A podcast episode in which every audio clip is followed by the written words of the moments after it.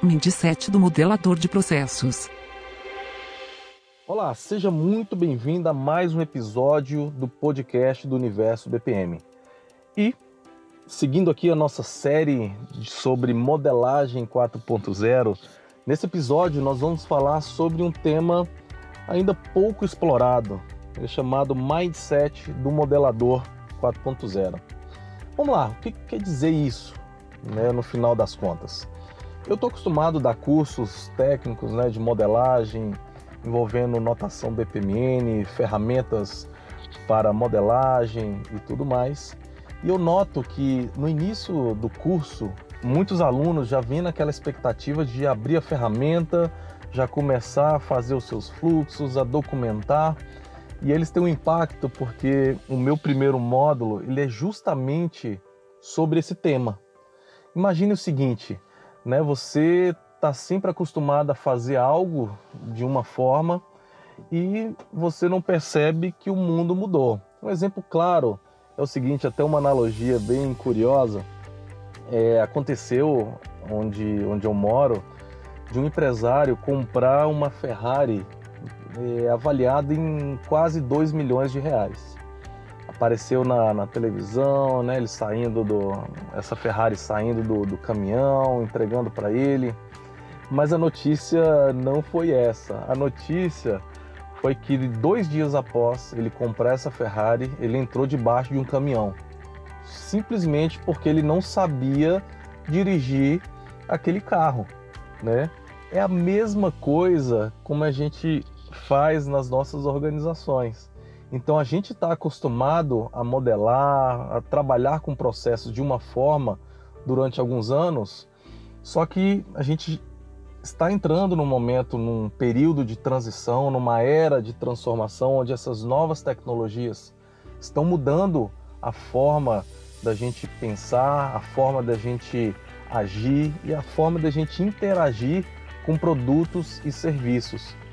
E é, os clientes mudaram, né? Os clientes, é, a gente mudou, na verdade. A gente está numa era muito mais é, personalista. A gente quer as coisas é, muito mais é, é, produtos únicos, serviços únicos.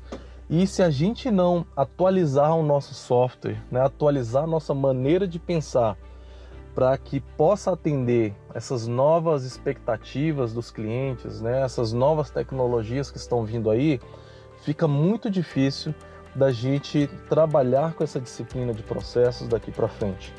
Então, esse momento aqui é de, é de, uma, de uma reflexão pelo seguinte, claro, existem técnicas que são aí desde a, de, do século XIX, que a gente utiliza hoje no dia a dia, e não tem nenhum problema a gente utilizá-las pontualmente nos nossos projetos.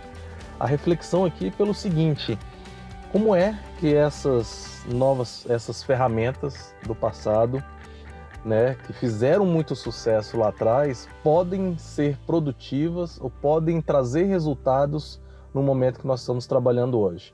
E não só falando de técnicas do passado, estou falando dessas novas abordagens de agora é por isso que hoje, até mesmo na era aí de, de transformação, né, de novas tecnologias, a gente vem, a gente vem tendo muito contato aí com, com técnicas de design, né?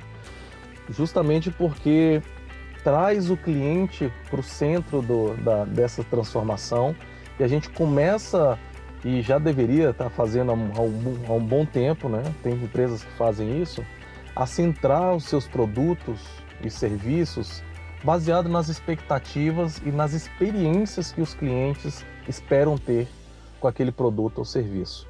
Então, se a nossa cabeça não estiver preparada para esse novo momento, como é que a gente vai trazer essas novas abordagens? Como é que a gente vai conseguir gerar esses novos resultados se a gente tiver com uma mentalidade do passado? Eu quero deixar aqui uma dica que eu utilizo muito, né? Isso é uma dica pessoal. E às vezes as, as pessoas perguntam assim, poxa, de onde saiu essa ideia, Ulisses? Né? De onde que vem essa criatividade? E na verdade, todos nós, nós somos criativos. E uma dica que eu peguei, né, de foi um, um grande amigo é, que me deu quando eu estava iniciando os meus projetos é a gente ler bastante, né? entender como é que é, cases de outras empresas, como, como as aplicações dessas tecnologias podem potencializar os negócios atuais, é, ler diferentes assuntos, ler sobre sim inteligência artificial, sobre big data, sobre experiência do cliente, né? ler outros livros que falam muito de atendimento é, excelente, personalizado, enfim, é aumentar a sua caixa de, de, de ferramentas para poder no momento certo você combinar essas ideias dentro de um novo aspecto. Então, por exemplo, hoje, é, dentro dos meus trabalhos, eu já venho trazendo muito dessa, dessa pegada. Né? Então, muito do que eu leio, a gente está no momento aí onde a gente precisa ter uma certa agilidade para entregar resultados e a era também da experimentação.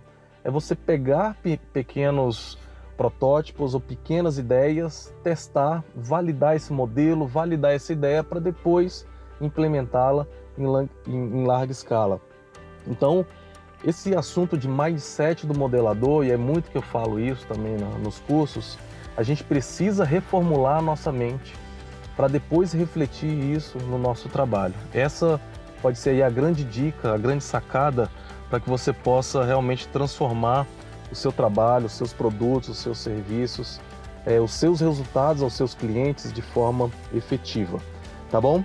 Espero que você tenha gostado. É mais um momento aí de reflexão sobre as, formas, as novas formas de atuar, as novas formas de lidar com processos no, em tempos aí de transformação.